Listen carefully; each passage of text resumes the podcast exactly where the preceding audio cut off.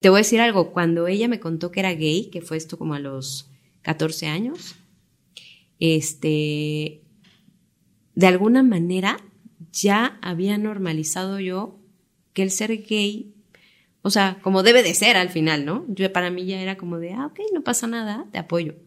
Pero ya el momento que me dijo que era trans, sí fue para mí un, un shock porque no es algo como que para lo que estemos preparados. Y lo platiqué primero con, que nada con mi esposo.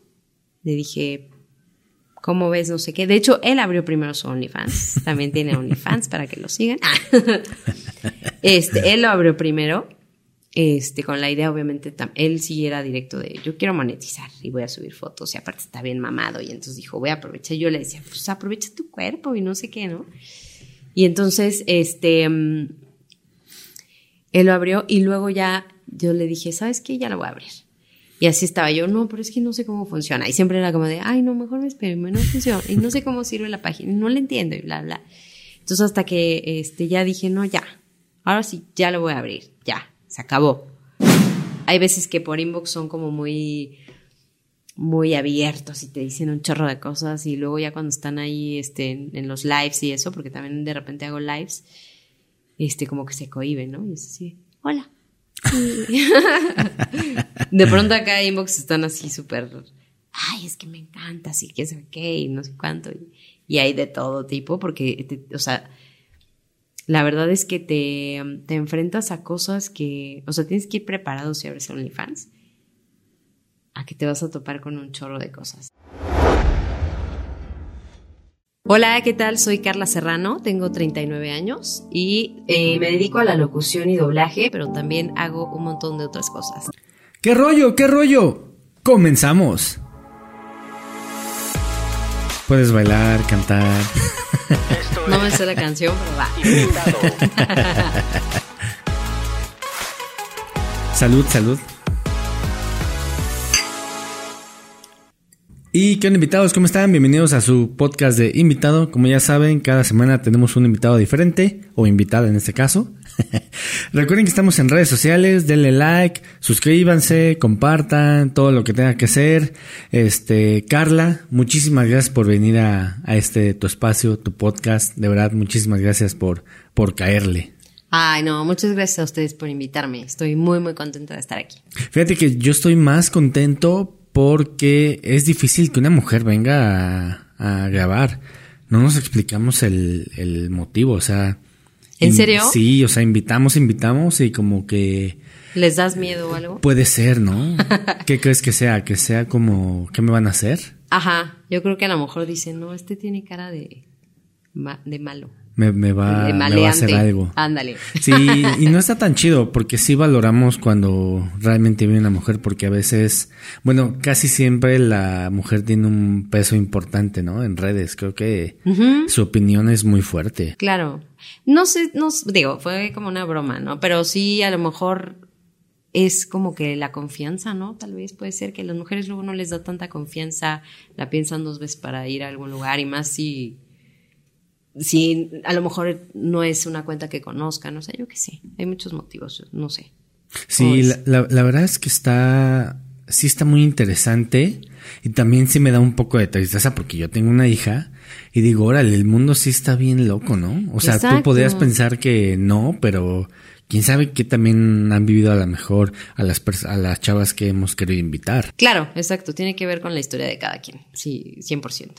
Pero aparte, justo eso te iba a decir. O sea, por ejemplo, en mi caso, a mí la que me contactó fue Luz, ¿no? Entonces, te, hay como un poquito más de confianza. Vienes acá, sabes con quién estás, con quién convives. Entonces, tenga confianza, chicas. No les va a hacer nada. ¿Qué hubiera pasado si yo te hubiera invitado? Pues mira, eh, me han invitado a varios y la verdad es que obviamente primero investigo quién me está invitando, quién me está contactando en mis redes, sobre todo porque todo esto es por redes, ¿estás de acuerdo? El primer contacto es por redes. Entonces yo como que checo primero quién es, veo que sea una cuenta pues lo más seria posible que se pueda ver, eh, que no sea una cuenta fake o algo, porque yo creo que como mujer hay que tener mucho cuidado con esas cosas. Y más si te dedicas a esto de las redes, si eres una figura pública o eres influencer o lo que sea, pues sí se presta mucho a que puedas caer en, en pues no sé, en acosos, en abusos. De por sí cualquier persona puede caer, cualquier mujer, yo creo que, que más si eres una figura pública, digamos. Entonces, eh, yo lo que haría es que hubiera investigado tu cuenta. Si no, si no tengo a nadie en común, eh, algún conocido en común, me hubiera puesto a investigar. Y pues a lo mejor ahí ya confío en mi intuición un poquito. Pero, o sea, ¿cómo investigas? O sea, ¿te metes a sus fotos o, o, cómo es esa, esa investigación? Sí, obviamente primero, ¿de dónde me estás buscando? Si es Instagram, me meto a ver tu Instagram, me meto a ver quién te sigue, a quién sigues, qué contenido subes, si tienes algún otro tipo de presencia en otra red, o sea, en, en YouTube, ¿no? Así en este caso, pues obviamente, a pesar de que yo ya tenía un contacto previo porque ya te conocía de antes, pues también hay que ver como qué subes y de qué se va a tratar, ¿no? Sí, porque por más que a lo mejor, digo, a lo mejor nunca hemos platicado tan profundo, ¿no? Exacto. La verdad.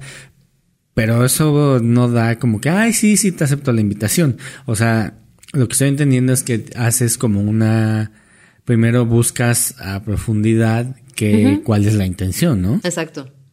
Y sobre todo de qué va a ir la entrevista o la visita o la plática o todo esto, ¿no? Porque yo creo que eso es muy importante. O sea, el, el, saber de qué se trata, de qué tipo es tu contenido, yo creo que influye mucho. Por ejemplo, no sé, hace poco me buscó alguien, porque yo, yo trabajo en una casa de bolsa, ¿no? Por, ejemplo, soy Godín. También, aparte de muchas otras cosas que hago. Pero este, me buscó una persona que, que, quería que tuviéramos como interacción en redes en Instagram eh, para un no, no me acuerdo si era podcast o era nada más para lives en, en, Insta, para el tema de finanzas. Y la verdad es que por ese lado, pues eh, podría hablar, pero no me considero tampoco una persona que pueda ser tan experta en ya temas muy avanzados de finanzas, ¿no? Sí me dedico a, la parte financiera y cosas, pero ya como para hablar así, se me hace también así como ya, ya más especializado, más delicado, yo qué sé. Y por otro lado, pues igual, como decías, no me, no, no, no, sé ni quién es, tengo que investigar, tengo que ver qué sube. O sea, también tiene que ver con los intereses de cada quien. Si a mí me interesa, va, jalo. Si no, pues definitivamente no voy. Y no tiene que ver con que seas hombre o mujer. ¿Quién me está invitando? A veces creo que también ahora es un tabú, ¿no? O sea, como que híjole, es que no sé si va a aceptar. Creo que también ya estamos muy, yo como, como hombre, sí digo, chale, a ver si se acepta la, la invitación. O sea, ya de por sí ya tienes como ese, esa barrera y tú mismo de que, o ese miedo, ¿no? De que dices, híjole, es mujer y soy hombre y va a decir que la quiero acosar o que me gustó o que yo qué sé, ¿no? Claro, no, y la verdad es que sí hay cierto miedo, la neta, o sea, Claro. O sea, ahora sí, ahora solamente con una denuncia te, o sea, te pasen pasar mal, mal, mal rato. Sí, porque como, como dices, eh, tanto el miedo es como de, de la mujer hacia el hombre, o sea, de la mujer, como el miedo también de los hombres, porque obviamente hay mujeres abusivas, ¿estás de acuerdo? Y que aprovechan de todo ese poder que ahora tenemos como mujer para poder fácilmente meter a alguien en muchos problemas. Entonces, sí, sí es un tema muy delicado. Yo eh, soy conductor de Didi y una vez me, me, pasó que una pasajera me quería dar un beso, ¿no? O sea, si me bajaba el oxi, obviamente pues le dije que no. Pero sí sentí miedo. O sea, sí sentí Sí, porque si le dices que no. Sí, sí, sí, claro. Y si le dices que sí, o sea, está cañón. Sí, no, la verdad es que sí sentí ese acoso. Y sí sentí de, ay, güey, sí está pesada eh, toda la situación. Y hay que manejarse con mucho, la neta, mucho cuidado. Sí, como hombre. Fíjate, yo, yo tengo tres hijos y uno de mis hijos es hombre. Y obviamente toda esta parte de la vulnerabilidad que tienen los adolescentes ahora, ¿no? También con las redes sociales. Obviamente como papá pues tienes que estar muy al pendiente, ¿no? De qué hacen tus hijos, qué ven, qué escuchan, a quién siguen, lo, lo más que se pueda, porque a veces es un poco incontrolable esa parte, ¿no? De las redes. Pero, este, por ejemplo, a mi hijo sí le digo mucho esta parte de tú como niño, adolescente, ten mucho cuidado con lo que te mandan. O sea, amiguitas de la escuela o, niñas que conozcan redes o yo qué sé. Para empezar, no te confíes de quién estás conociendo. Del otro lado, no sabes quién está.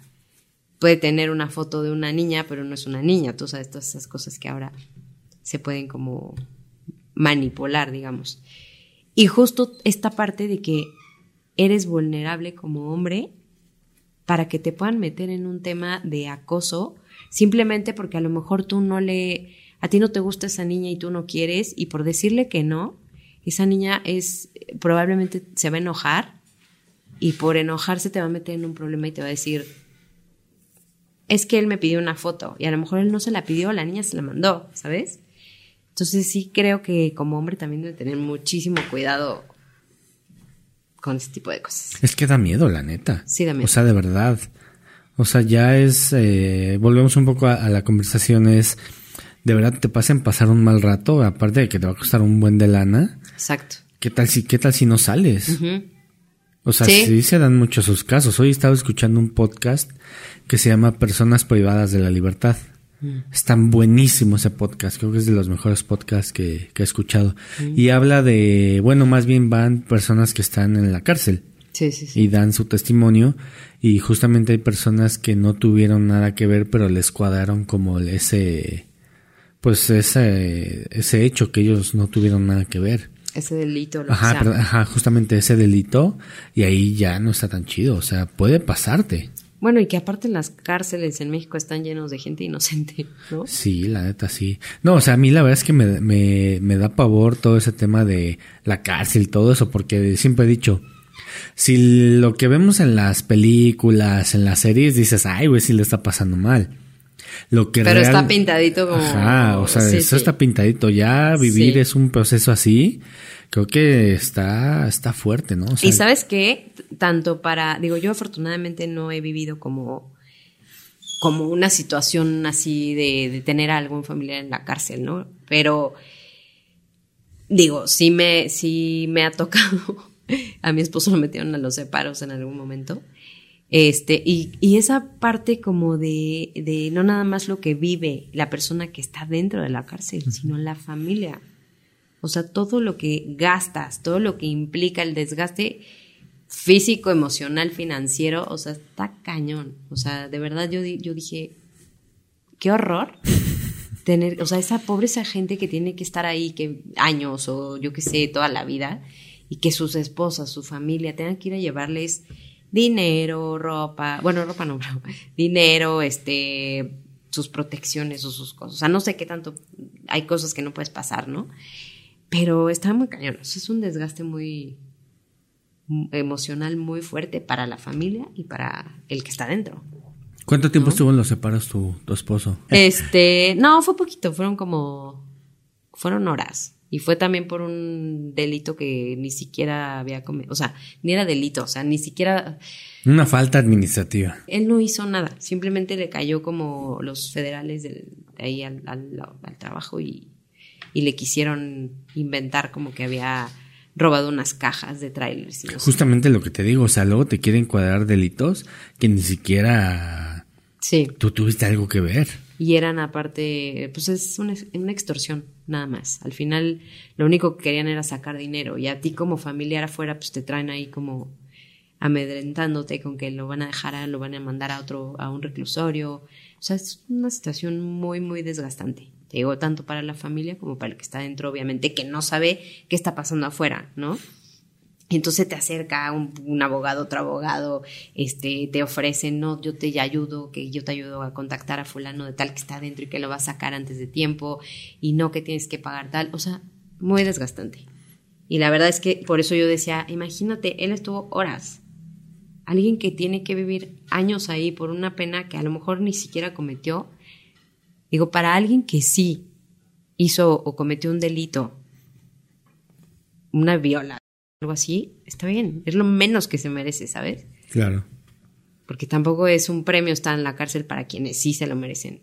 Pero para alguien que no, está horrible. Y tú que tienes eh, dos hijas, ¿cómo llevas también esa parte? O sea, me hablaste de tu hijo, pero con tus hijas, ¿cómo es?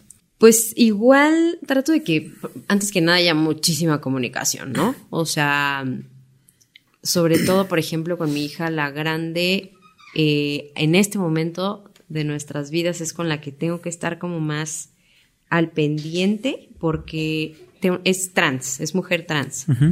Y está muy vulnerable a que la acosen, a que le inviten millones de cosas, ¿no? Eh, ella, por ejemplo, también eh, está estudiando esto de DJ y todas estas cosas, de música, pues sí, para ser DJ. Y entonces a veces va a eventos y a veces le invitan como es muy alta y entonces tiene como este porte de, de modelo, ¿no? Por decirlo así. O sea, es muy alta, es muy delgada, es muy guapa.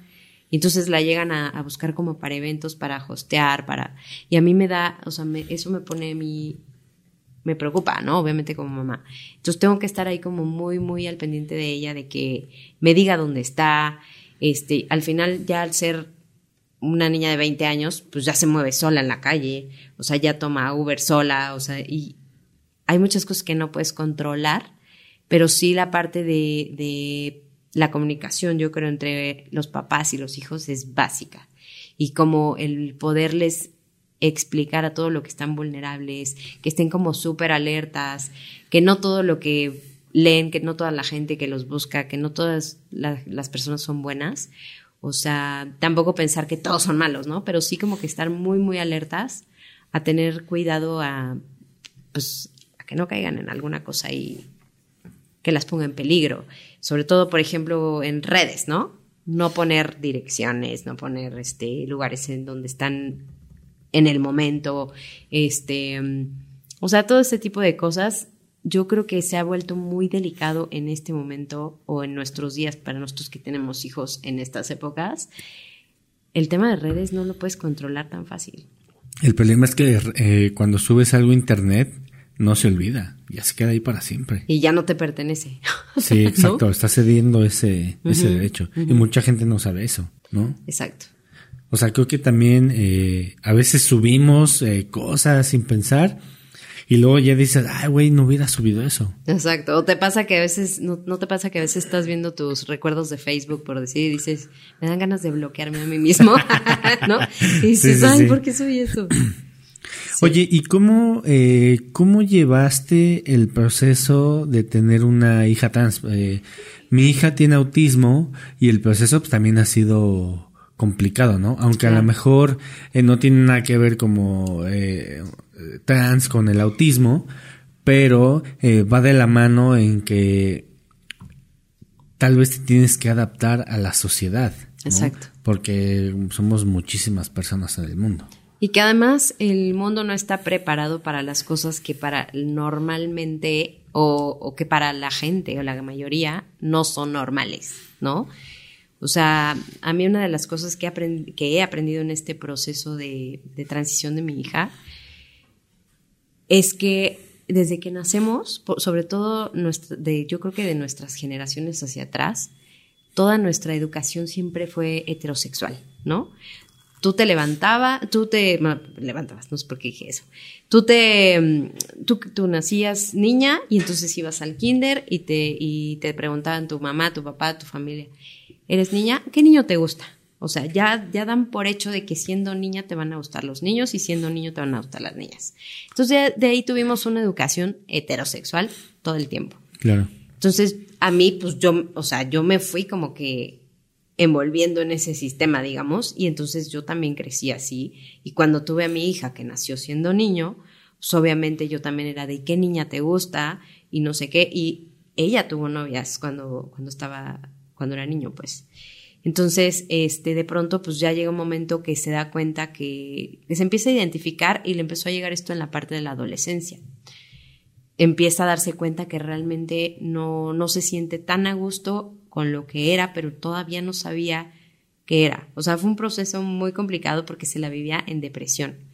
O sea, literal depresión mal, ¿no? Y de pronto como papá, pues es bien frustrante el no poder ayudar a tus hijos como quisieras o, no, o no entender qué está pasando, ¿no? Porque tú lo que menos quieres es que verlos mal, verlos sufrir, verlos llorar, verlos deprimidos. Entonces, a mí me desesperaba mucho no saber y no entender qué le pasaba, pero ni ella sabía. Viene el tema de la pandemia, cosa que yo creo que nos vino bien para ese aspecto, porque fue como más fácil entender el proceso. Ella empezó como a cambiar su modo de vestir, y mi esposo y yo fue así como de, ¿por qué estás cortando tu ropa como ombligueras, no? ¿Por qué te estás vistiendo ahora así? ¿Te gusta? O sea, y te voy a decir algo, cuando ella me contó que era gay, que fue esto como a los 14 años. Este, de alguna manera ya había normalizado yo que el ser gay, o sea, como debe de ser al final, ¿no? Yo para mí ya era como de, ah, ok, no pasa nada, te apoyo. Pero ya el momento que me dijo que era trans, sí fue para mí un, shock porque no es algo como que para lo que estemos preparados. Sin embargo, eh, me costó como al principio entender que no era algo de su autoestima, porque yo le decía, a lo mejor tiene que ver con que no te aceptas como eres físicamente, porque te falta amor propio, porque la ¿no? Yo queriendo encontrar como alguna excusa para que mi cabeza dijera, o sea, porque mi cabeza me decía, no, es que es niño, es que es niño, de alguna manera inconsciente. Sin embargo, mm, ella me sorprendió el momento de, lo informada que estaba cuando me dijo que era trans, me sorprendió de una manera que ella ya sabía todo lo que era una persona trans, ya había investigado lo que pasaba física, hormonal, este, psicológicamente, en qué clínicas ir, eh, a, qué, en qué, a qué clínicas este, podían ayudarles este, o apoyarles en el proceso, este, cuál era el proceso, qué pasaba si se operaba, qué pasaba si no se operaba. O sea, real para mí fue como, wow, o sea, no me está hablando de que por moda le gustó hoy ser mujer, ¿sabes? Entonces, otra cosa que a mí me ayudó muchísimo es que vi una película eh, en Netflix, creo que está, alguien me la recomendó, una película que se llama Girl. Y esa película me hizo entenderla, todo lo que ella estaba viviendo internamente y toda la, todas las batallas que ella estaba viviendo día con día al verse en un espejo y no aceptarse como la persona como, nació a cómo se identificaba. Entonces, este, te decía que la pandemia nos vino bien porque a mí lo que más me preocupaba y me agobiaba es lo que decías, todo lo que tienen que enfrentar la gente que de alguna manera no entra en una normalidad, en una sociedad. Y todo a lo que se van, o sea, la gente culera que se van a enfrentar en la vida. La gente, eh, los, los que los van a discriminar, los que los van a tirar hate, los que les pueden hacer daño físico. O sea, de verdad ese era mi mayor miedo al momento de enterarme de su transición. Yo le decía, te vas a topar con un chorro de cosas porque la sociedad no está preparada, no estamos preparados para estos. Y realmente también era como, híjole, es que ni siquiera mi familia está preparada para entender que, que tú ya no eres Andrei y ahora eres Naila, ¿no? Entonces, sí fue, ha sido todo un proceso de años, pero yo creo que lo más importante cuando vives con una persona relativamente especial o diferente, a lo que es que te digo, es algo como que yo ya digo, ¿por qué tiene que ser diferente? Hay un chorro de cosas en este mundo, pero bueno, alguien que ya, que bueno, que, es, que no está haciendo lo normal, pues es respetarla. Antes que nada es respetar a esa persona, ¿no? Y yo creo que eso es una regla básica que tenemos que tener todos con todos. O sea, yo llego y veo a tu hija y a lo mejor yo no entiendo porque no sé que tiene autismo, ¿no? Pero hay algo que yo digo, está haciendo algo diferente. Entonces yo la respeto. Yo no sé qué está pasando con ella, yo no sé qué está, incluso cuando vas en la calle y no sé si te ha pasado, vas manejando, yo qué sé, y ves una persona que te mienta la madre y te toca el claxon y de pronto tú también te enojas y te aventó el coche. Yo de unos años para acá digo, ha de tener ahí algún tema que resolver, ha de estar enojado, le han de haber dado una mala noticia, ha de tener, o sea, no sé, sus batallas cada quien las tiene. Entonces yo creo que eso es lo principal, respetar y que obviamente me encantaría que mi, que mi hija tuviera que no tuviera que pasar por todas estas cosas que la sociedad a veces pues les hace vivir, ¿no? Pero son también cosas parte de la experiencia y parte de la vida de todas las personas. O sea, no le puedo, no la puedo meter en una caja de cristal sin que nadie la toque, porque son cosas que pues que tiene que vivir también ella para aprender. No, no y es hasta peor a veces, ¿no? O sea, si la quieres como poner como en una... Como sobreproteger, ¿no? Sí, claro. y yo creo que también lo más difícil de una persona que le dice a su familia es construir esa red de apoyo, ¿no? Exacto. Yo creo que la red de apoyo es la que te va a salvar de, de esa transición, de que cómo lo vas a decir, creo que es muy importante. Sí, justo. A mí cuando me dijo que era gay primero, yo le, lo primero que le pregunté fue, ¿le quieres decir a alguien más? ¿Quieres quedártelo como para ti? Eh, ¿O qué hacemos, no? Y me dijo, mami, no me importan los demás. Con que tú lo sepas y tú me respetes es suficiente. Y yo dije, wow. Y dije, qué padre y ojalá toda la gente que está pasando por esto tenga por lo menos una persona con la que se sienta apoyado o apoyada y que, y que tengan un lugar seguro, porque de verdad es una vida bien dura. O sea, es, estaba viendo el otro día un TikTok de una chica que es trans, que decía que en Antara, no me acuerdo cómo se llama la chica, pero en Antara la sacaron de un baño de mujeres por ser trans. O sea, se metió al baño porque tenía ganas de ir al baño y porque ella es mujer.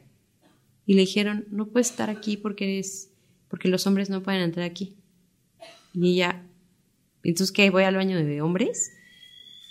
No, tampoco puedes entrar. Entonces, ¿cómo? ¿Entonces a dónde voy o qué, no? No me acuerdo cómo se llama la chica, a ver si la consigo y...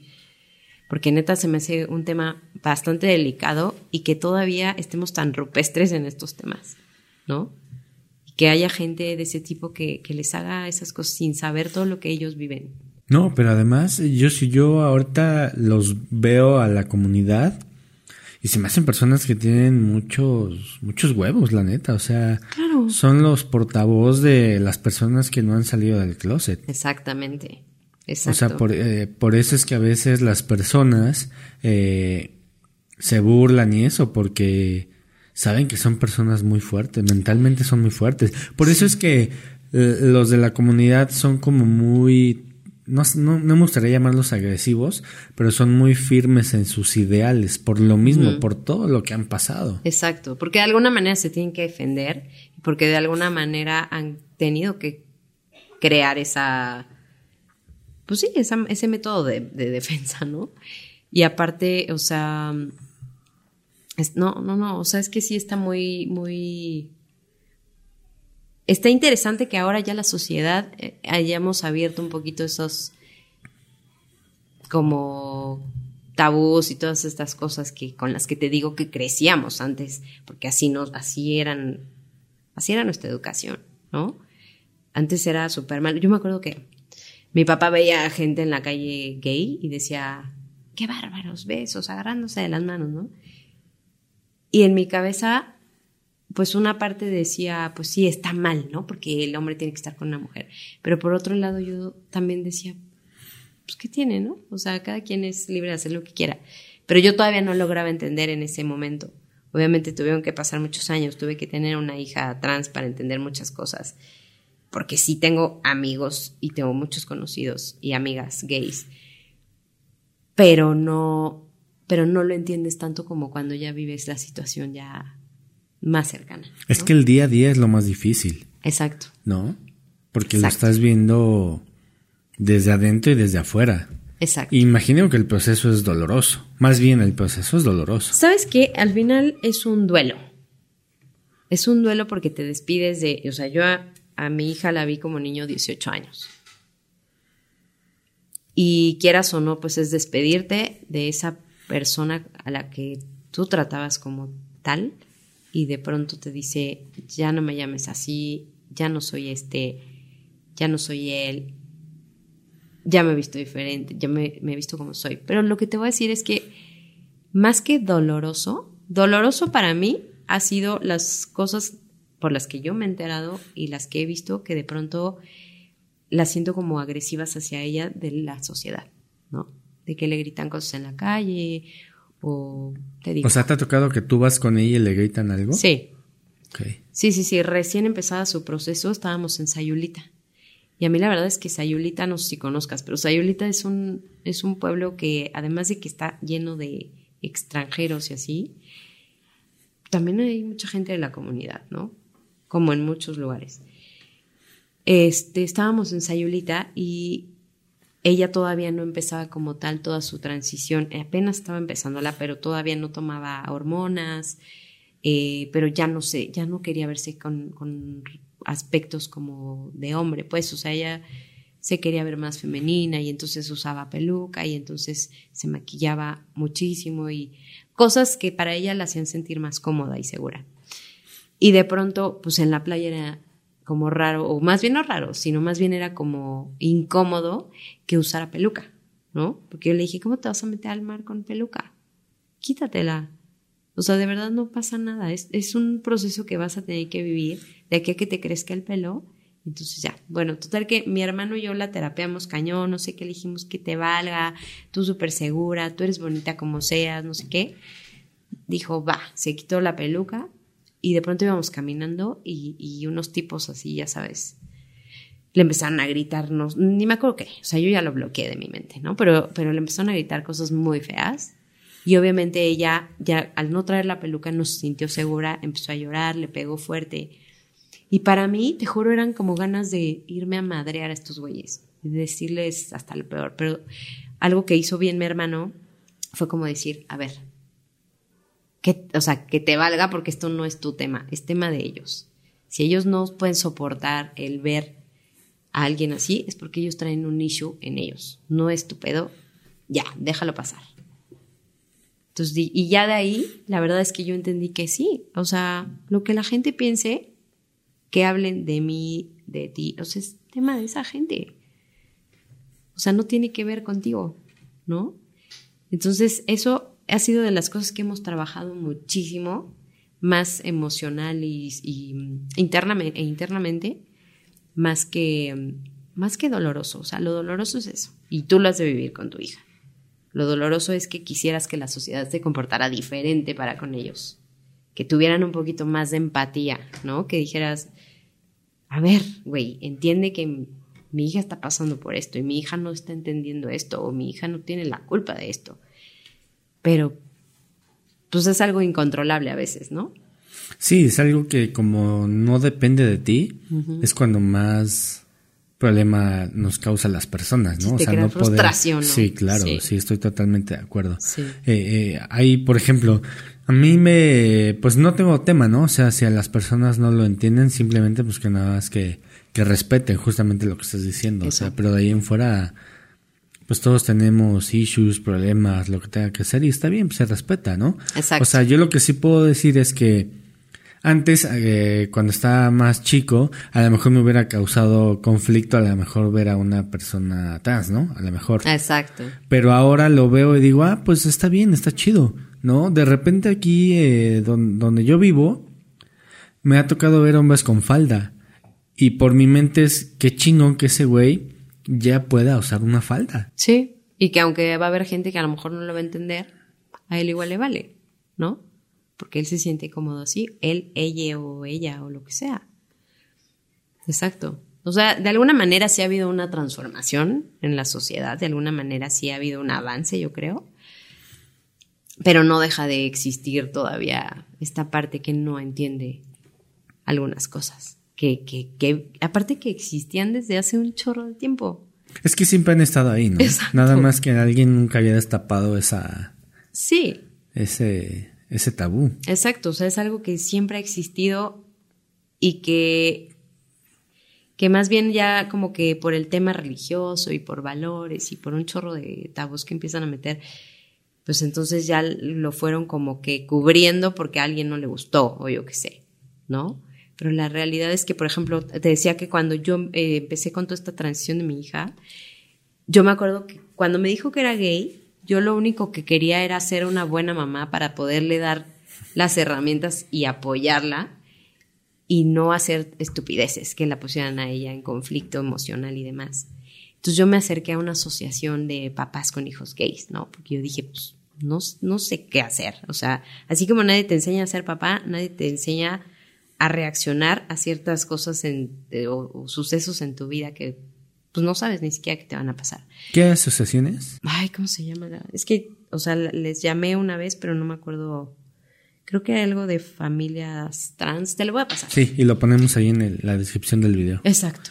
Este, hablé, porque yo tal cual le puse en Google así de, este, grupos para papás con hijos gays, ¿no? O sea, imagínate. Y entonces me salió ese grupo, luego, luego. Hablé y me, y me y la persona que me contestó, que era como la coordinadora, la directora, no sé qué, me empezó a hacer un montón de preguntas, me empezó a decir, este, a ver, cuéntame tu, tu historia, la de tu hijo, en ese momento, tu hijo, no sé qué. Y yo, claro, no sé qué. Le empecé a contar todo cómo había sido, lo que habíamos platicado, cómo yo había respondido ante eso, no sé qué. Para empezar, me felicitó, o sea, me dijo, no tienes idea cuántos papás me hablan aquí para para decirme que les ayude, porque haz de cuenta que les dijeron que su hijo, su hija tiene enfermedad terminal. O sea, me dijo, no tienes idea de o sea, cuánta gente cree que es algo horrible, es una enfermedad, se lo quieren quitar, quieren ellos, se quieren morir. O sea, dice, la verdad te felicito de que tú lo hayas tomado bien. Y ella fue la que me empezó a decir, a ver, todos, todos nacimos en esta sociedad, en esta educación heterosexual y la realidad es que si tú le pusieras un, no sé, si existiera una pintura este, y tuvieras un grupo, no sé, de 200 personas, y tú esa pintura se la pones a todas las personas y te dijeran que esa pintura se va a cambiar de color con la gente que es homosexual, te sorprenderías de toda la gente que existe que es homosexual y que de alguna manera o no se acepta o tiene miedo o está en el closet o bla, bla, bla, ¿no? Por X o Y. Yo dije, guau, pues sí, o sea, realmente, y me dijo, no es que se haya hecho, porque también está este tema de que, ay, se hizo por algo, yo que sé, por mil cosas que, que, que, creencias que tenemos, ¿no?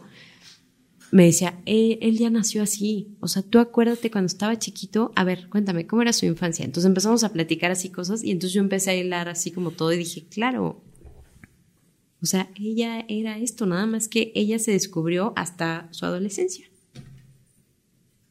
O sea, ella lo, supo identificar porque realmente no sabía bien qué era lo que le estaba pasando y por qué no se sentía a gusto y por qué se la pasaba llorando y por qué se la pasaba triste y por qué se la... ¿no?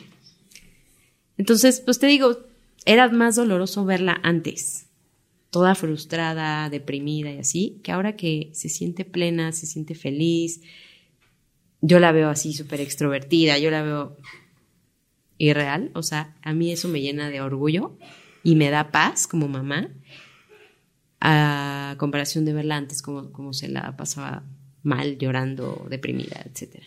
Oye, ¿y cómo fue ese día que te dijo? O sea, ¿dónde estaban? ¿Fue muy larga la conversación? Sí, o sea, y no te estoy hablando que fue una conversación, o sea, fueron muchas conversaciones, pero ese día ella le daba mucho por dar, hacerme cartas, porque como que le daba miedo un poco decirme las cosas de frente. Entonces, igual cuando me dijo que era gay me hizo una carta, igual cuando me dijo que era trans me hizo una carta, pero te digo, estábamos en pandemia. Entonces, eh, yo estaba en mi cuarto y ella llegó y me dijo, necesito hablar contigo. Para esto había habido como dos sucesos, uno de donde me había dicho que era gay y otro que no me acuerdo, bueno, sí, sí me acuerdo, pero bueno, sí, sí, no lo quiero tocar ahorita. Pero bueno, había, había habido dos situaciones en, en su vida que se acercaba conmigo y me decía, necesito hablar contigo, y eso para mí así era de, hoyo en la panza de, ¿y ahora qué pasó? ¿No? Entonces yo le dije, no, no, ya párale, o sea, ¿qué pasó? no, tranquila, no sé qué, es que necesito decirte esto, porque fíjate que yo, pues ya ves que he estado así y así, deprimida y no sé qué. En ese momento, obviamente, ella se seguía refiriendo como hombre. Me decía, yo me he sentido así y así así. Y te digo, me empezó así como que a dar una introducción. Y luego me dijo, es que yo ya me di cuenta que soy, que yo no me identifico en el cuerpo en el que nací.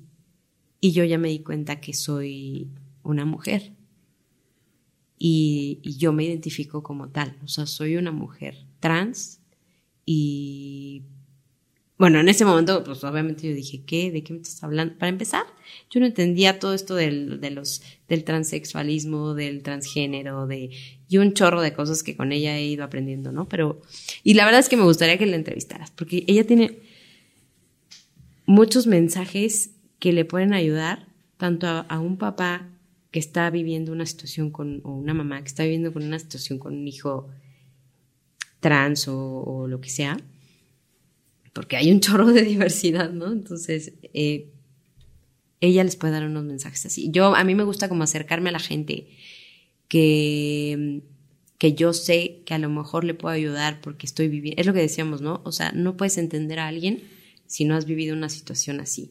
O sea, eso de no te puedes poner en los zapatos de alguien porque cada quien vive sus propias experiencias. Entonces, a lo mejor yo sí le puedo dar un consejo a alguien que tiene un hijo o una hija trans para tratar de calmar a esa persona y decirle, tranquila, no pasa nada, apoya a tu hija, respétala y sí aconsejala y sí guíala y sé una red de apoyo para tu hija, ¿no? Sé su lugar seguro.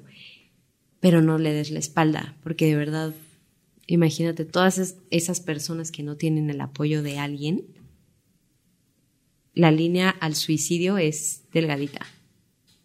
Entonces, realmente una situación así tampoco es como una enfermedad.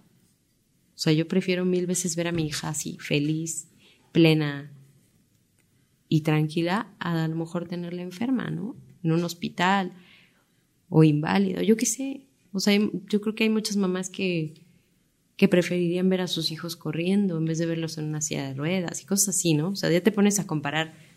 No está mal. Entonces, igual y también ese es el mensaje. No pasa nada.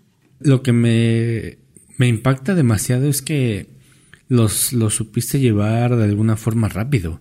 O sea, como que te diste la tarea de investigar, como de justamente construir esa red de apoyo para que ella no sufriera o sufriera lo menos posible. Sí, sobre todo que ella investigó mucho y ella me enseñó mucho y ella es la que me ha estado enseñando un montón. Y no nada más de temas de, de una transición, ¿no? Sino también temas hasta, hasta para mí, yo, yo creo mucho en todo esto de que obviamente las personas venimos a esta vida por una misión o, a trabajar algún tema que no trabajaste en otro plano o yo qué sé, cosas así ya que, que no todo el mundo entiende. Pero este, yo creo que en esta vida ella vino acá a ser mi maestra, porque yo tenía que entender un chorro de cosas, además de todo el tema de diversidad y todas esas cosas el tema de amor propio. Ella no sabes cómo me empodera a mí para decirme, porque como mujeres a veces nos juzgamos muy cañón. Y entonces, de repente yo soy mucho de, ay, no, es que mi pelo. ¿Todo bien? ¿No va? No ¿Quieres repetirla? La repetimos. No, está bien. ¿Sí? ¿Segura? Sí. Ok, segura. Sí, no dije alguna tontería así rara. No, no, no. Va, va, va. Dale. Qué padrísimo. Y güey, yo te juro, yo digo, qué tonta soy de que no me doy cuenta de que yo sí nací en un cuerpo en el que me identifico y no lo estoy valorando. Y ella, que todos los días se tiene que parar y verse en un espejo y decir, no me gusta lo que tengo, yo digo, wow. O sea, de verdad no sabemos valorar a veces un montón de cosas que tenemos. Entonces, ella ha sido mi maestra en muchas cosas. Entonces, más que, más que, te digo, el enseñarme toda la parte teórica de una persona trans, me ha dado unas leccionzotas que no te imaginas. Sí, justamente necesitamos ese amor propio, ¿no? Sí. A veces no nos damos cuenta de, todo lo que tenemos. Y a veces tenemos que enfrentar alguna situación para poder entender que, que realmente estamos bien, ¿no? O sea, a veces creo que también exageramos con, con lo que nos pasa o, o algo de claro. minuto hacemos algo muy grande. Y eso, eso como que yo lo he ido aprendiendo mucho a, a hacer ahora, ¿no? Cuando tengo un tema así de que de que yo misma estoy en el drama o que algo digo, ay, es que ¿por qué me pasa esto a mí? Ya sabes, porque de repente todos caemos en esos dramas, ¿no? Innecesarios, pero bueno. Y de repente sí digo, a ver, no estoy postrada en una cama de hospital, no tengo un familiar muriéndose, no tengo, ¿no? Entonces cuando digo, no está tan mal, o sea, hay que aprender a valorar lo que tenemos, hay que aprender o entender que todas las cosas que pasan en nuestra vida son aprendizajes, buenas o malas. O sea, yo te contaba hace rato de que estuve en un proceso de divorcio, ¿no? Que al final no me divorcié, pero, o sea, esos procesos que de pronto suelen ser muy frustrantes, muy dolorosos, al final te dejan una enseñanza muy cañona. Nada más que justo tienes que pasar por todo un proceso para entender cuál era, qué era el mensaje o cuál era el mensaje de lo que estás viviendo. Y hay un chorro de gente que vive un montón de cosas bien duras que dices, a lo mejor no lo está viendo, pero algo va a aprender. Y claro que te vas a levantar y claro que vas a, a levantarte mucho más fuerte y mucho más chingón y mucho más potente, ¿no? Va de la mano eh, la decisión eh, que tomaste de no divorciarte porque tu hija estaba eh, pasando un proceso. ¿A qué voy? Que viste que ella podía superarlo, que estaba por buen camino, por así decirlo. ¿Hubo cierto injerencia esa lo de lo de tu hija o esto es totalmente aparte? No, de hecho sí fueron eventos eh, aislados, digamos, fue totalmente aparte. Eh, más bien el, el tema si era en algún momento el y ahora cómo le va a decir a su papá, porque para mí su papá pues sí era como en ese momento para mí era sí es sí es medio tiene una educación medio machista, ¿no? Y él hacía muchas bromas como muchos hombres Mm. Sí, la neta, sí. Oye, hace rato me estabas platicando que también eh, ahí en, durante pandemia empezaste a abrir OnlyFans. No. No es cierto, perdón. ¿En la Este, pandemia? eh, perdón, este año abriste OnlyFans. Sí, eh, ahorita si quieres platicamos lo del OnlyFans. Más bien en la pandemia lo que hice es eh, meterme a... Me metí a estudiar locución y doblaje. Eso sí. Divorciar. Pero sí fueron eventos totalmente separados. O sea, a mí como persona por algo me llegó, me llegaron esas lecciones juntas, pero, pero sí eran cosas independientes, que al final era la familia, que al final eran eventos que estaban pasando dentro, que al final yo estaba viviendo dos duelos juntos pero pero pues no, o sea, no tenía que ver así como que mi, mi decisión de regresar o no. Yo me tardé más de un año para regresar con, con mi esposo, o sea, fue, o sea, no, no, no involucré una cosa con la otra, pues. Es- La verdad es que mi hija ha sido, como decías, ha sido muy valiente. Porque adem- además, o sea, además de haber tenido el valor de mostrarse así a la sociedad y enfrentar todas las consecuencias que iba a tener tanto de cómo le iban a aceptar o no aceptar o los rechazos de la sociedad, de la familia, de bla, bla, a ella le valió y dijo, yo soy esta y quiero, y quiero ser feliz, ¿no? Entonces ella yo creo que estaba muy preparada para cualquier cosa que le dijera, pues a lo mejor sus círculos cercanos, ella dijo, si lo aceptan o no, a mí la que me interesa eres tú, tú eres mi mamá.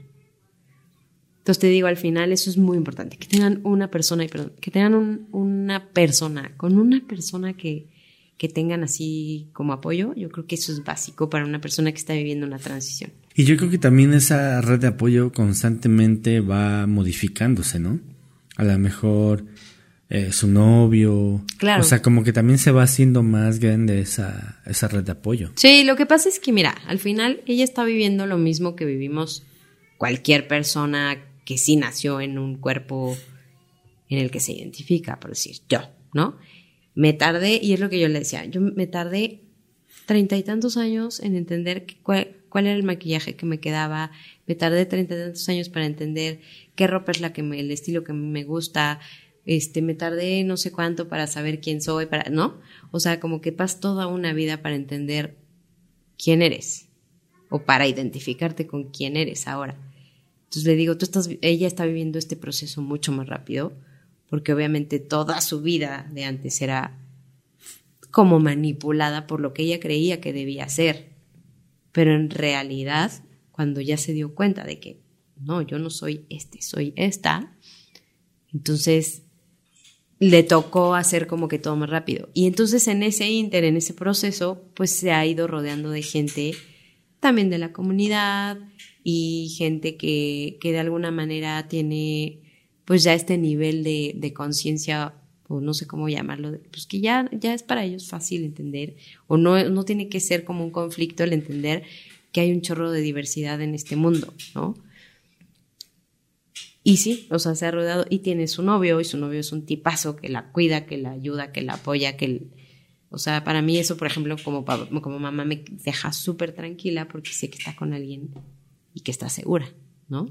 Porque además de todo, o sea, como decíamos al principio que estamos hablando de, la seguridad, de que si tú me hubieras invitado y que no sé qué, que, que si me hubiera dado miedo o que luego a las chicas les da miedo, o sea, a mí me da un montón de miedo porque yo le digo, tú de por sí, o sea, de por sí al ser mujer, siento que eres muy vulnerable a que te sucedan cosas, es muy sabido, ¿no?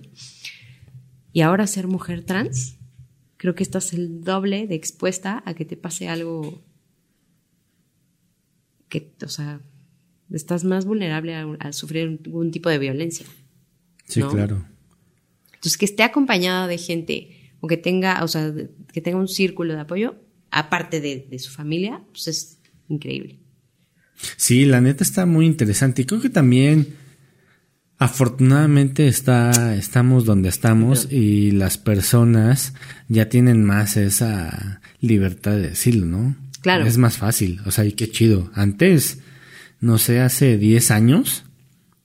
No. Eh, era casi, es más 5 yo creo, ¿no?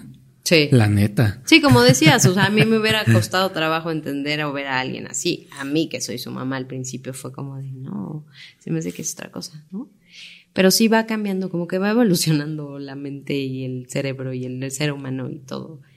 O sea, toda la sociedad de alguna manera, poco a poquito yo creo que va evolucionando. Pues es, era un tema olvidado como el tema de la prostitución. O sea, la gente sabe que existe, pero no quiere tocar ese tema. O sea, como que dice, no, ¿para qué voy a tocar ese tema? Sí, porque al final es como cosas mal vistas, ¿no? O sea, incluso, por ejemplo, o sea, el tema de, de tatuarte. Antes era como de solo los presos se tatúan, ¿no? Y ahora es como de, pues cada quien es libre de hacer lo que quiera, ¿no?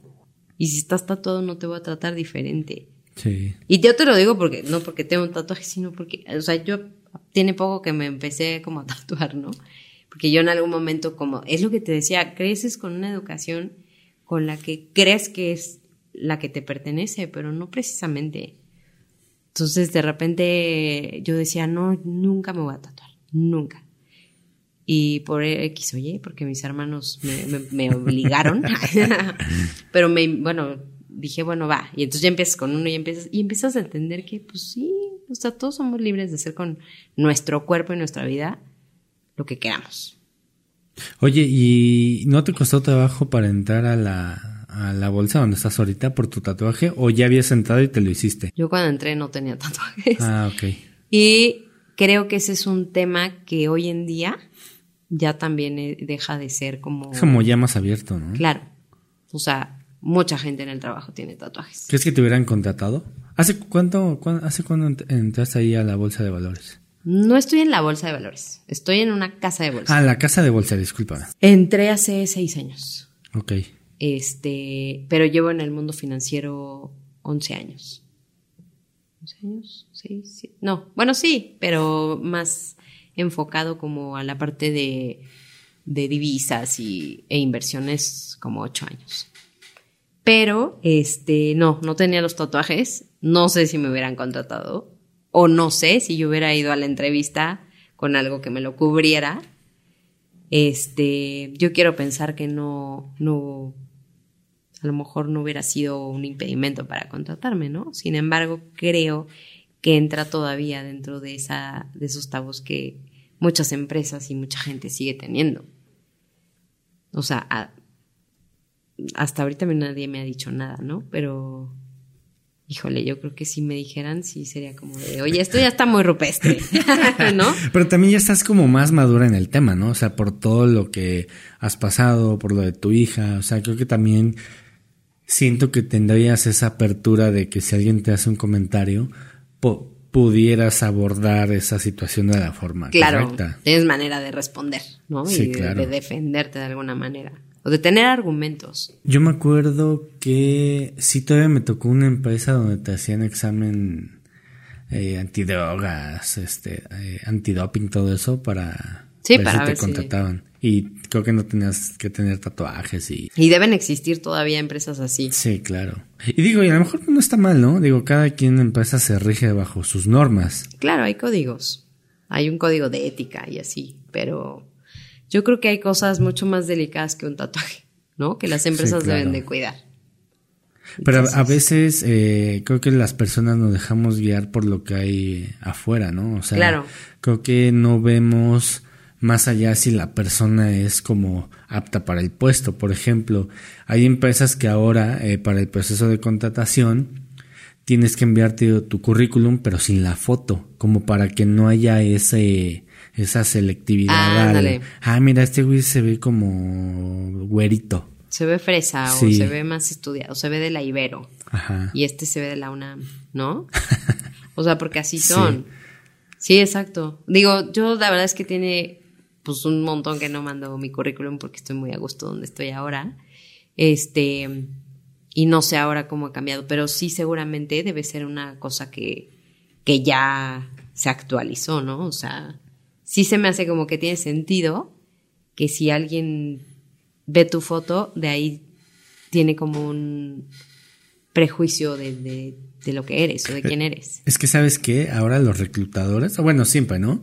Pero juegan a hacer el algoritmo en las contrataciones. Algoritmo de como de es como redes. En, ajá, como en TikTok, o sea, tú ves un video y TikTok te va a estar lanzando ese tipo de videos. Claro, lo que te gusta, te lo pones. Sí, lo mismo Ajá. pasa con los reclutadores, ¿no? O sea, ah, mira, este se ve como de buen porte, ¿no? Fíjate que justo que ahorita que dices eso, no sé si te fijaste que, por ejemplo, bueno, yo sí voy mucho a Costco, ¿no? Por ejemplo. Ah, bueno, no sé si puedo decir. Sí, claro, sí, sí, sí. Puedes decir lo que quieras. Ah, bueno. este, y yo me acuerdo que ahora creo que han bajado un poco como ese, ese, no sé cómo llamarle, pero ese estándar o no sé cómo llamarle. Pero no sé si te tocó ver que todos los chavitos que, que trabajaban ahí, los cajeros, los- eran como de un tipo, o sea, eran como fresitas, como de la Ibero, o yo no sé si de la Ibero, del Tec o de dónde, pero se veían de alguna manera diferentes a, a lo mejor a los cajeros de la Comer o de algún otro supermercado, ¿no? Como que sí eran muy elitistas. Entonces sí, sí creo que sigue habiendo empresas que, claro, que hacen ese tipo como de filtros o de algoritmos, como dices, ¿no? Para, pues para como conservar cierto perfil. Sí, la neta no está tan chido. O sea, creo que también, eh, bueno, justamente eso lo que comentas, que mantener como esa cierta reputación ya hasta se ve mal. O sea, ya en estos tiempos, Claro, ya o sea, ya en "Ah, estos tiempos comprar ropa de paca es bien visto. Antes Exacto. estaba así de, ay, güey, ¿cómo que vas a ir a la ropa pobre. de paca? Ajá, sí, sí, sí. Sí. ¿No? Y ahora es, ay, estás ayudando al medio ambiente. Claro, exacto. Justo. Sí, hay un montón de cosas que se ha transformado, o que la gente nos hemos transformado para bien, yo creo, porque teníamos mucho este pedo de estar juzgando sin conocer, de estar juzgando sin saber, ¿no? Y creo que ahora somos un poquito, la mayor, bueno, yo quiero pensar que la mayoría somos mucho más empáticos y más cuidadosos de qué decimos, a quién juzgamos, qué opinamos. Yo, yo siempre digo, cada quien tiene sus propias batallas, así que mejor cállate. Si no tienes nada bueno que decir, cállate, ¿no? ¿Tú eres de decir lo que piensas así en redes? ¿Cómo va? ¿O si tienes cierto cuidado? Mira, yo creo que en redes sí hay que tener cuidado en ciertas cosas, ¿no? O sea, yo lo que te decía, por ejemplo, hay que tener cuidado cuando ya tienes cierto alcance de followers y demás, pues obviamente por seguridad debes ser cuidadoso en lo que publicas, sobre todo ubicaciones y cosas así, porque no sabes del otro lado del celular o de la pantalla quién te vas a encontrar o quién te esté ahí como estoqueando o demás. Y hay gente de todo tipo, ¿no? Entonces, sí, sí, sí tengo cuidado de, de qué digo. Sí trato de ser como muy, o sea, de, de ser empática y de a lo mejor dejar algún mensaje que a alguien le llegue, algún mensaje que a alguien le ayude. Y sobre todo con cosas que yo a lo mejor ya he vivido, porque hay veces que yo no sé, por ejemplo, y a mucha gente le ha de haber pasado en la pandemia que que te sentías solo o sola, ¿no? Porque decías, no puedo ver a nadie. Y a mí me, te decía hace rato, me enfermé de COVID, horrible, no sé qué, y pues estaba pasando por todo el tema que te conté de, divorcio y. Y entonces, de pronto sí había momentos que me sentía muy sola, ¿no? Que en algún punto lo llegué a valorar y lo llegué a disfrutar, pero sí había momentos que yo decía, no tengo con quién platicar, no puedo ver a nadie. Y te empieza a dar así como el down y dices, a lo mejor leer algo ahí en TikTok o, le, o escuchar alguna frase o lo que sea te motivaba, no sé por qué, eso nos ayudaba, ¿no? Entonces me gusta como eso, como ser empática y decir, bueno, alguien me va a leer y a alguien le va a llegar y a alguien le va a ayudar, ¿no? Y alguien me va a decir, qué pendeja es esta, sí, claro. ¿no? De todo. Sí, a todos le va a llegar de diferente forma. Claro. Porque estás en un momento de tu vida diferente al de la otra persona. Exacto. Como decían por ahí, yo soy responsable de lo que escribo, más no de lo que tú entiendas, ¿no? Entonces. es una buena frase. Sí. O sea, cada quien va a entender lo que quiere o, lo de cómo dices, de acuerdo a la situación en la que esté. Sé que también por ahí en pandemia estudiaste lo que es locución y doblaje. También es muy interesante. Eh, yo siempre había querido como hacer toda esta parte de locución, sobre todo locución, y eh, vi una oportunidad ahí virtual y dije, a ver, no estoy haciendo nada los sábados, me voy a meter, no sé qué. Y empecé con eso. He hecho algunas poquitas cosas de locución, sobre todo locución comercial, eh, porque es muy chistoso, ¿no? Que a veces te dicen, ay, eres locutora y en qué estación sales, ¿no? O tienes podcast, ¿no? Y la realidad es que, una, no todos los locutores trabajan en el radio. Dos, este, no todos los que hacen podcast son locutores. Y tres, no precisamente tienes nada más que hacer ese tipo de cosas. Puedes hacer un chorro de cosas con la locución. Entonces, la verdad es que he encontrado, además de, la locución comercial, eh, un montón de oportunidad en el doblaje. Sin embargo, pues es obviamente como mi, no es como mi, mi trabajo principal, mi trabajo principal es todavía hasta ahorita ser Godín. Este, y hago algunas que otras cositas de doblaje y de locución. Eso es lo que estudié en pandemia. Y lo de Lonely lo abrí apenas este, hace menos de dos meses. O sea, soy nuevecita en eso. Pero ahí va jalando poco a poco. Oye, ¿y cómo tomas la decisión de, de llegar a OnlyFans o cómo te da esa, esa cosquilla? Mira, yo obviamente pues es algo que oyes por todos lados, ¿no? Sobre todo yo soy consumidora de TikTok 100%, como muchos, ¿no?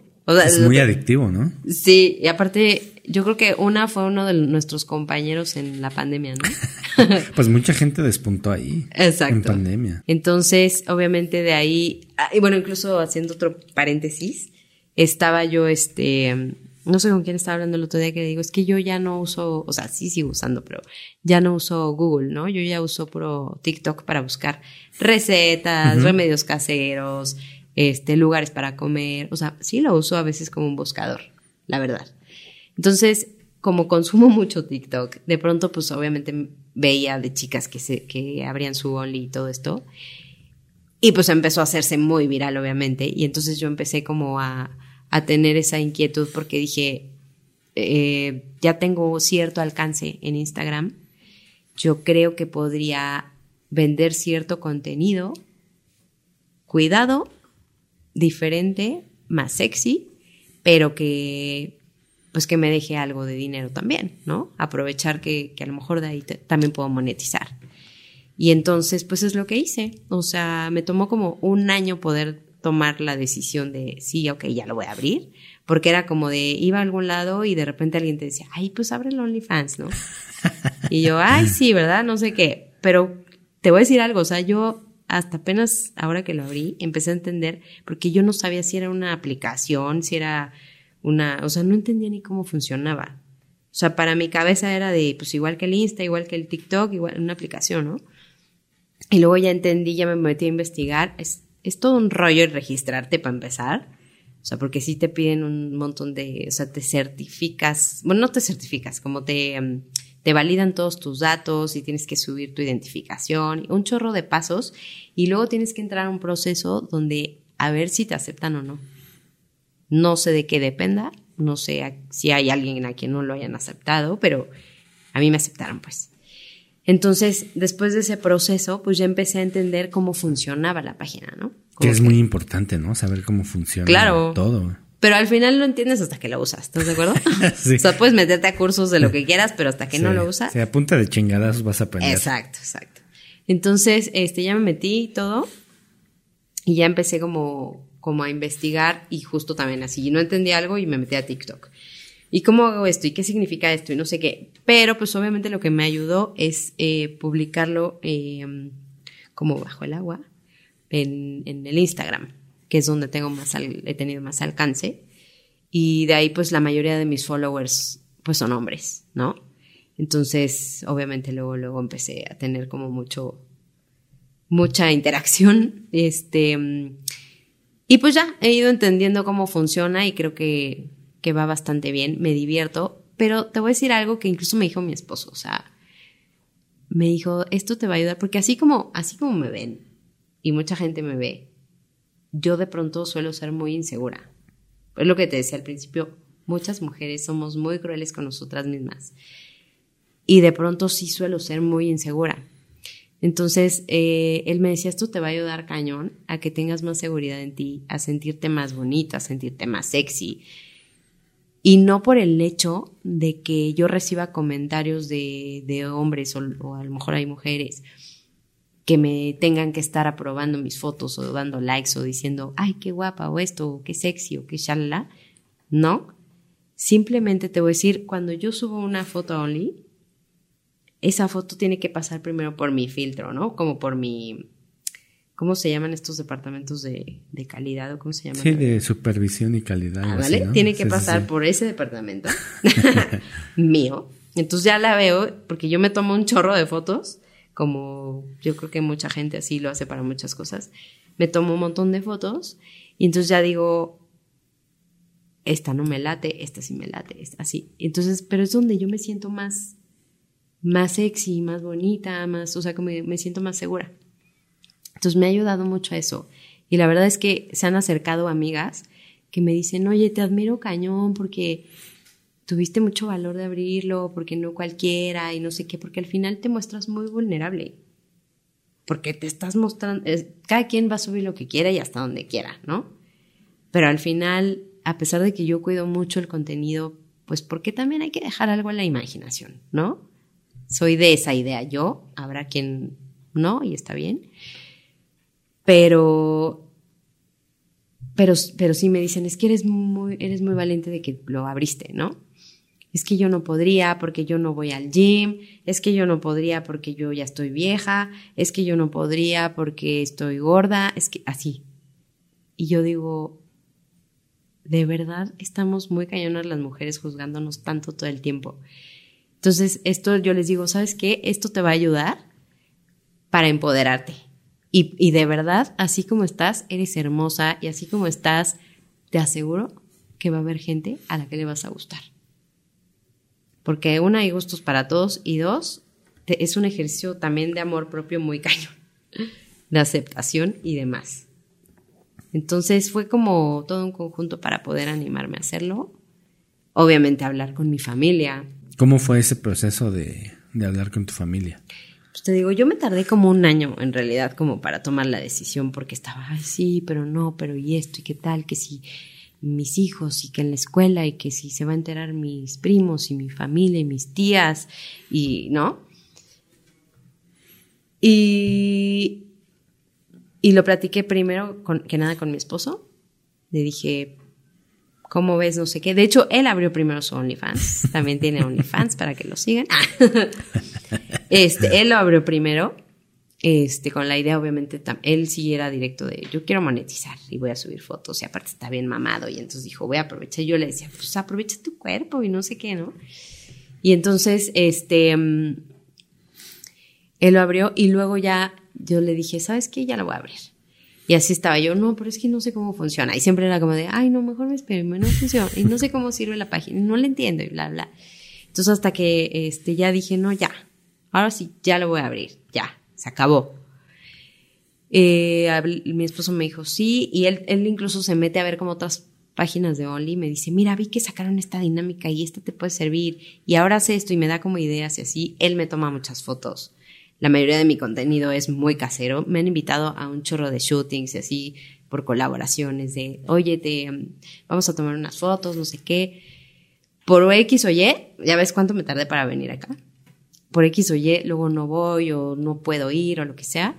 Entonces me tomo las fotos muy caseras. Y te voy a decir algo, algo que llama mucho es eso, lo casero. Es que si no te vas a ir a, una revista donde está perfectamente encuadrada la foto. Exactamente. Entonces la gente le gusta lo más real, ¿no? Lo que yo siento es, sienten que está como más a su alcance. Entonces, eso me ha funcionado. En algún momento me tomaré algún shooting más profesional y todo, pero ahorita mi shooting es casero, ¿no? Este. Y entonces, ya que tomé la decisión y lo hablé bien con mi esposo, lo hablé con mis hijos eh, ellos, es que ellos ya están en una, en una generación que hay muchas cosas que nosotros y nuestros papás y nuestros abuelos y nuestros tíos no entienden, ¿no? Y mis hijos obviamente me dijeron al principio así de, ¡Ah! Vas a abrir OnlyFans, ¿no? Así como de, ¡Ah! y te vas a encuerar, ¿no? Y así como, y yo les dije, a ver, va a ser así, así. A lo mejor se va a filtrar alguna foto mía, porque como decíamos, cuando subes algo al internet ya no te pertenece yo deseo que la gente sea muy respetuosa y que no ande filtrando mis fotos. Pero, este, pero seguramente, o sea, en algún momento la van a ver y quiero que estén, que, que me digan si en algún momento esto los hace sentir incómodos, si alguien, o sea, ya, ya atenta esto contra su integridad física o algo, algo emocional que sí de plano les mueva mucho, lo hablamos y vemos cómo lo resolvemos o lo cierro o vemos que pero si no, este, pues no pasa nada. O sea, es vender contenido exclusivo. Diferente al de mi, al de mi Insta. Bonito, cuidado, ya. Y sí, te digo, al principio sí dijeron, ay, no, no sé qué. Y después dijeron, bueno, sí, tienes razón. Y ahora que han visto lo que me deja el OnlyFans, pues dicen, no, sí, tú síguele. Sigue vendiendo, mamá. Entonces, pues creo que al final, pues es lo mismo, es lo mismo, es lo mismo de todos los temas, son tabús. Mi mamá también ya se enteró, mi hermana se enteró, me empezó a preguntar, le platiqué a mi mamá y mi mamá así de, es que es como cuando la Playboy, ¿no?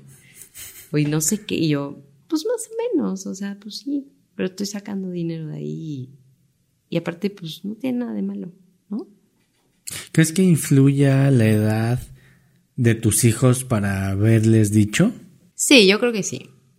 O sea, yo creo que hay etapas para todo, ¿no?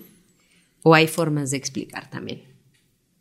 O sea, porque a lo mejor a un bebé, pues ni tiene caso que le expliques, ¿no? Como para qué. Pero ya alguien que tiene un poquito más conciencia, además de conciencia con mis hijos, pues sí. Y más que, que hace rato le platicaba a él, o sea, mis hijos en la secundaria me dicen, es que mis amigos te siguen, ¿no? Entonces, pues sí tienes que hablar con ellos y explicarles las cosas tal cual son. Oye, ¿y no les ha pasado que le enseñen fotos tuyas o algo así a, los demás? O sea, con lo que acabas de comentar. De sus amigos y así que les enseñan a mis hijos. Ajá. Fíjate que justo platicábamos eso hace rato porque del Instagram, obviamente, pues sí ven mis fotos, pero pues son las que ve todo el mundo y que están públicas, ¿no? Pero de el Only es muy complicado que se pueda filtrar un menor de edad. Porque, te, porque al registrarte te piden un chorro de requisitos. Y... O sea, si yo me quiero registrar, o sea, aunque yo no suba contenido, pero para ver contenido te, te hacen claro. cierto, te piden ciertos requisitos. Claro. Okay. Te piden requisitos y uno de ellos es obviamente una identificación que obviamente pues agarras la de tu hermano, agarras la de tu mamá, tu papá yo qué sé. Bueno, no, no, no, eso lo borras. No quiero darles ideas a los niños. este, te piden una identificación y además te piden una tarjeta a tu nombre. ¿No? O sea, no dudo que se pueda hacer, pero yo creo que es complicado. Y sí, un día mi hija me dijo, es que alguien vio una foto tuya donde tenías una ropa roja. Le dije, no, no tengo ninguna foto con ropa roja. ¿No? Digo, te están mintiendo. Porque obviamente los niños ya están acá. Entonces yo subo muy por debajito del agua en Instagram que, que tengo Lonely, porque no lo pongo tal cual. Pero la gente que está acá en las redes y que sabe de lo que hablas, ve página azul, obviamente son OnlyFans. Entonces hay gente que ya lo da, ya sabe. Y los niños, los chavitos, pues obviamente hay quienes sí dicen, oh, página azul, tiene OnlyFans. no, pero creo que es un buen negocio, ¿no? O sea, creo que es... Pues sí, la neta, aprovechar esa, esa virtud que tienen las personas, ¿no? Y el momento. todos tenemos virtudes, me queda claro. Claro, y pues sacar dinero de muchas formas. Sí, claro. Pero creo que también es válido aprovechar esa, esa parte, o sea, porque también hay que ser sinceros.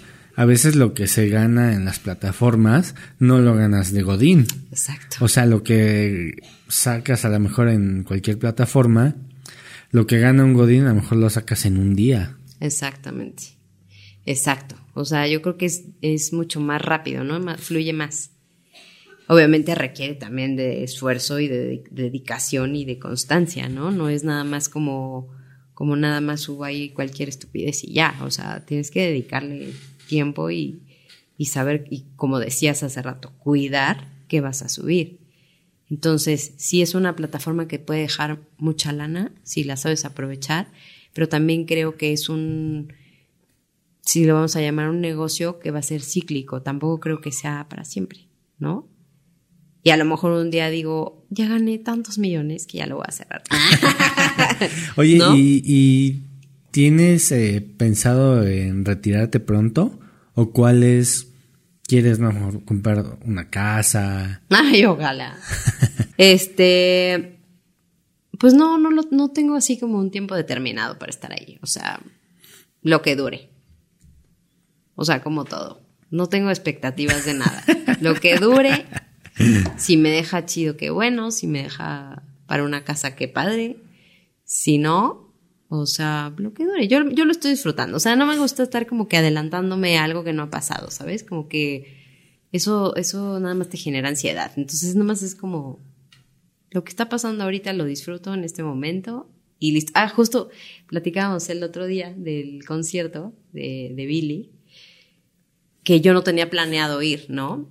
Y este surgió la oportunidad de que, ah, pues hay unos boletos, no sé qué. Entonces estaba yo así como de, a ver, ¿compro los boletos o compro esta otra cosa que necesito ahorita? O sea, no es como que o cómo voy al concierto, ¿no? Pero yo sí decía, híjole, sí es prioridad ir al concierto, ¿no? Y dije, a ver, a mi hija le encanta este Billy, Billy Eilish, o sea, obviamente la voy a llevar. Y le decía a Luz, a ver, es que la vida es ahorita. Yo no sé si mañana nos vamos a morir, si mañana vamos a estar. Hay que disfrutarlo hoy. Entonces, todo es así. Obviamente sí hay que tener una planificación porque a lo mejor llegas a ser viejito y a lo mejor no quieres depender de tus hijos o no quieres depender o vivir en la calle. Obviamente hay que planificar, pero hay cosas que tienes que hacer en el momento porque no sabes qué va a pasar mañana. Entonces, ¿para qué te agobias pensando en algo que no ha pasado. Entonces te digo, no sé si lo voy a cerrar, no lo voy a cerrar un día. A lo mejor llega un día que digo, ay, ya, qué hueva, ¿no? O algún día que ya no tengo followers. Porque eso sí, o sea, es una plataforma en donde tienes, no es como el Insta, ¿no?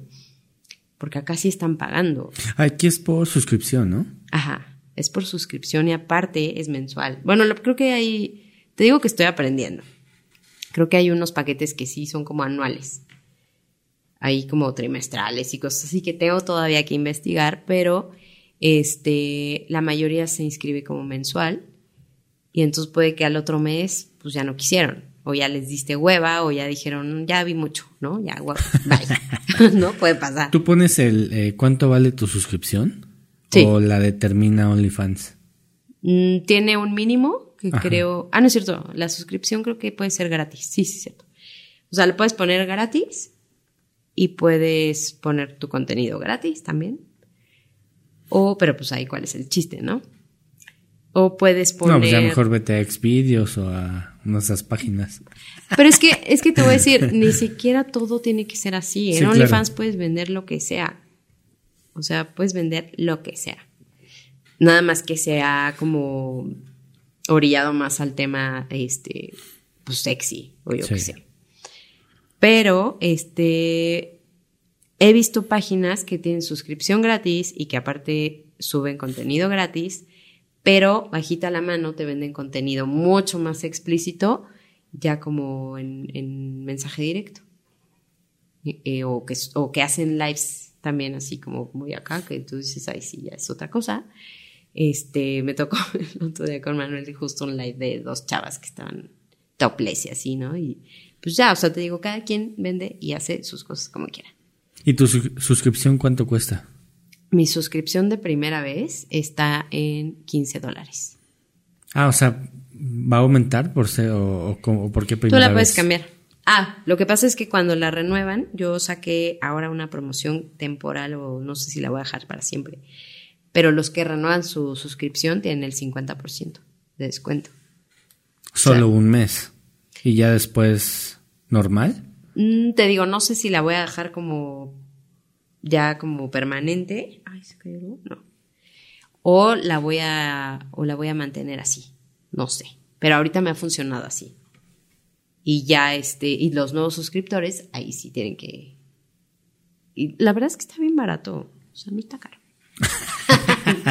No está Pues está bien, la neta. O Pues sí. ¿y, y, y cuántas fotos subes al día? ¿Una o, o? No, ahorita sí estoy subiendo una diaria.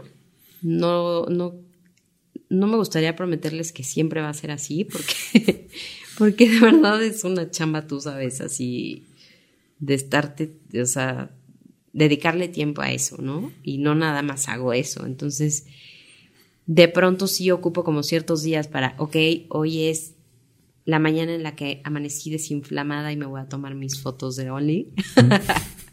y entonces me tomo varias, ¿no? Y ya las voy usando. Pero, pues no sé, o sea, subo una historia diaria y una publicación. Y así. Hasta ahorita. Después a lo mejor puede ser menos, no lo sé. Pues que se suscriban, ¿no? Pues que se suscriban, la verdad es que está bonito. Ya poco está bonito. suena. Oye, ¿y qué es lo más cañón que te ha pedido alguien hacer? Digo, sí se puede contar, ¿verdad? Sí, o sea, bueno, ya te imaginarás un montón de cosas que me piden verme personalmente y cosas así de te pago por conocerte, muero, eres mi sueño, eres lo que quiero, o sea, y yo digo, qué chido, ¿no? Que haya gente que, que te vea así y todo, pero pues me pongo, o sea, no me puedo poner en riesgo para empezar, o sea, no sé quién está del otro lado. Y eso es lo que les digo, o sea, la verdad es que no me veo con nadie personalmente, porque no me puedo poner en riesgo y porque no soy prostituta, ¿no? Y con todo respeto a la gente que, que se dedica a la prostitución, pero no es lo que yo hago. Entonces, con mucho gusto te puedo vender mis fotos, lo que sea, pero ya verte personalmente no. Y por otro lado, también me han ofrecido, por ejemplo, no sé, eh, videos de cosquillas en los pies, este, cosas así bien locas que hasta ahorita, ¿no? Porque he oído otras historias, te digo, en las chavas que tienen que suben a TikTok, que les piden cosas ya demasiado locas. Que, es- que cabrón, ¿no? O sea, a lo mejor para ti podría parecer como muy, pues loco, pero para la otra persona es, eso le gusta, ¿no? claro, O sea, cosquillas en los pies a mí me da risa, ¿no? Digo, Pues cagado, sí, ¿no? Eso para nada se me hace algo hot, ¿no? Claro. Pero a lo mejor a alguien sí le gusta. Y, es, y para mí está chido, porque yo digo, pues son mis pies, ¿no? Oye, y por ejemplo, si alguien te pide algo en específico, ¿tiene un costo extra? Me imagino que sí. Sí, o sea, te digo, al final tú puedes vender lo que quieras. El, el otro día me decían, bueno, es que todos tenemos un precio, ¿no? O sea, ¿y qué tal que te ofrecieran, no sé, un millón de pesos? ¿A poco no verías a alguien? Y yo, yo creo que no. Yo. O sea, no sé si hay alguien ahí en este mundo que diga, sí, por un millón, sí me voy a ver con un sugar o con alguien, ¿no? Yo no. Pero te, o sea, te pueden pedir lo que sea por, por inbox y ya al final tú, como creador de contenido, pues ya tú eres el que decide si lo vende o no. Que imagino que eso es lo que a veces más deja, ¿no? Sí, o sea, depende de... Es que cada quien pone sus límites, ¿sabes? Como que cada quien sabe hasta dónde. Yo la verdad es que no... Hay cosas que sí digo, no. O sea, porque sí me han ofrecido cosas muy, ya, muy rudas. que digo, no, pues no, eso no. Imagino que también las cantidades son fuertes. O también si te ha tocado que te piden cosas muy locas y no, pues 100 pesos. Ah, sí, sí, me ha tocado de todo, que yo digo, no, y luego por...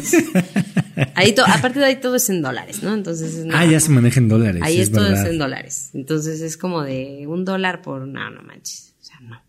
échale más, poquito más. ¿Cuánto es lo que más has, eh, te han pagado por algo que te han pedido? Como 250 dólares una persona. Ok. Una sola persona, por decir algo. ¿Qué fue? ¿Foto, video? Ya no te voy a decir. Ok. que, se, que se queden con la duda, que se queden con la duda. Exacto. Exacto, págale y vas a ver a qué tienes derecho.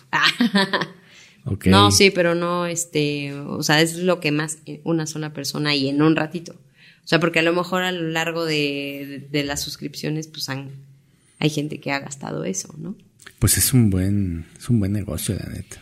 Es un buen negocio, pero te digo, necesitas, o sea, requieres meterle tiempo. Galleta, galleta, échale galleta, échale Sí, galleta. Sí, y aparte es mucha creatividad también, o sea, es de, Sí. güey, ¿y ahora qué subo, no? ¿Y ahora cómo me pongo? ¿Y ahora qué? ¿Me pongo cocinando? sí, está Sí. cañón. Y a mí la verdad el que me ayuda muchísimo es Manuel, mi esposo. O sea, es así de, vi una foto así increíble o ahora se me ocurrió esto. Y te digo, al final lo que subo como en general es como muy cuidadito para que deje algo a la imaginación y también como que es así de, quiero ver más, ¿no? Y ya por acá les digo, no puedes ver. Petición denegada. Sí. Oye, y, de, y también depende mucho la persona, o sea, ¿Cómo? cómo te hable o es un no rotundo. Porque a lo mejor Depende puede qué. haber personas que te quieran como, se quieran como pasar, ¿no? Ah, bueno, ya tuve un tipo, un patán, pues es como en todo, como en la vida hay patanes y hay gente grosera y tuve un tipo que est- estuvo insistiendo en que te quiero conocer, te quiero conocer, quiero verte personalmente y, y por favor, y dame la oportunidad.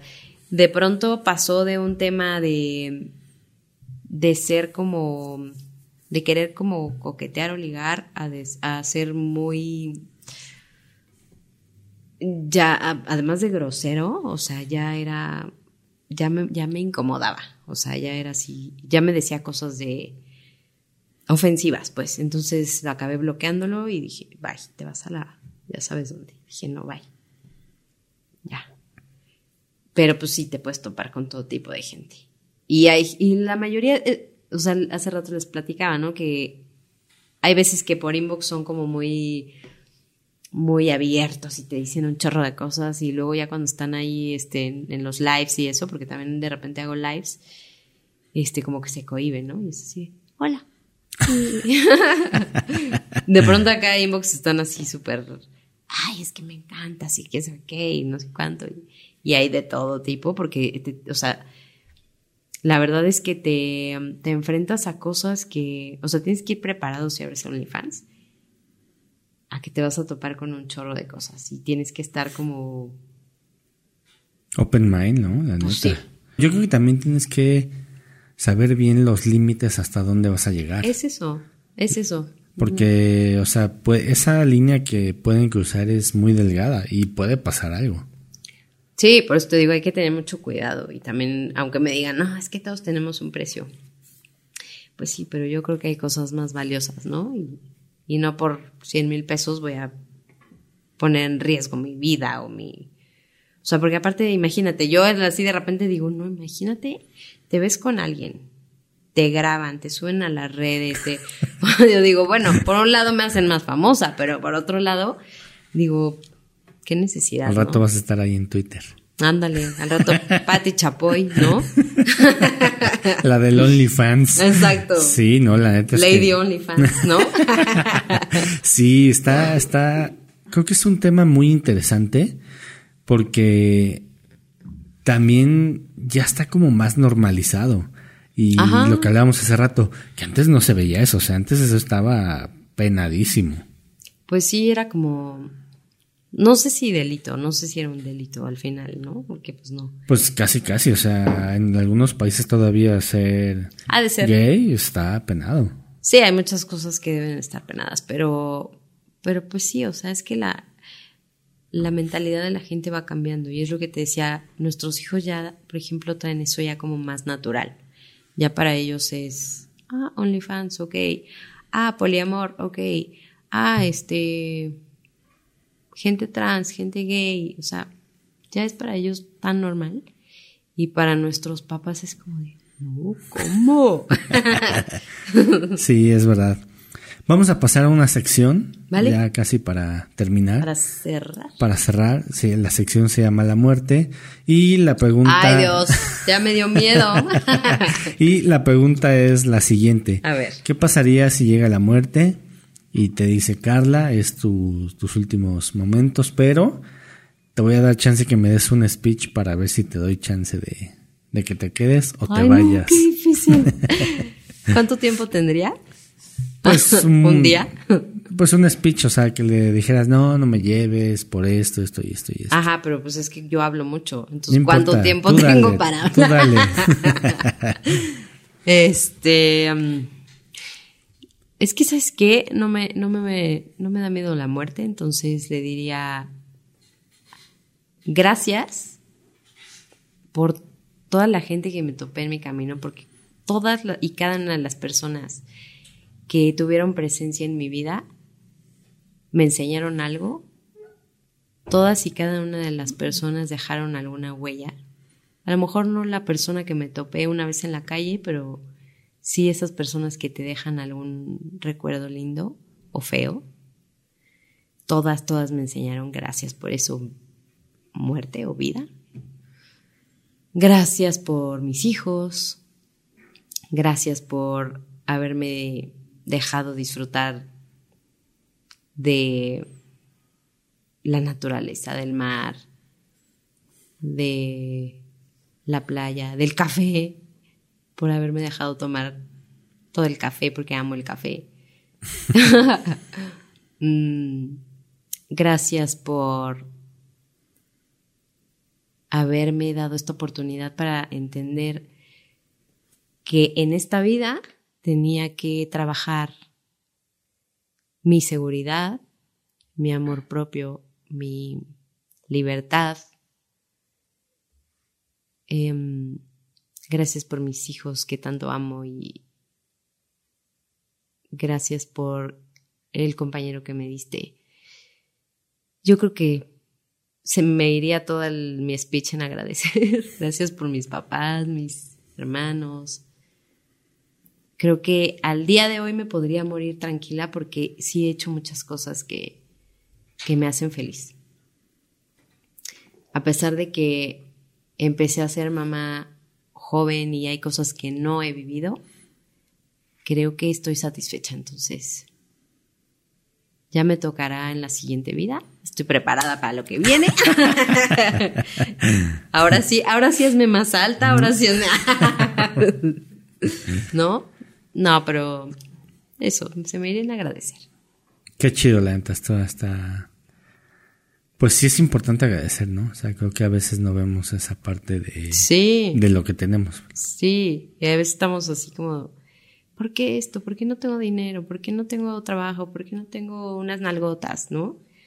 Dices, pero sí tienes esto y tienes el otro y has vivido esto y tienes un chorro de gente bien padre en tu vida y entonces yo creo que agradecer es básico. Qué chingón, la neta.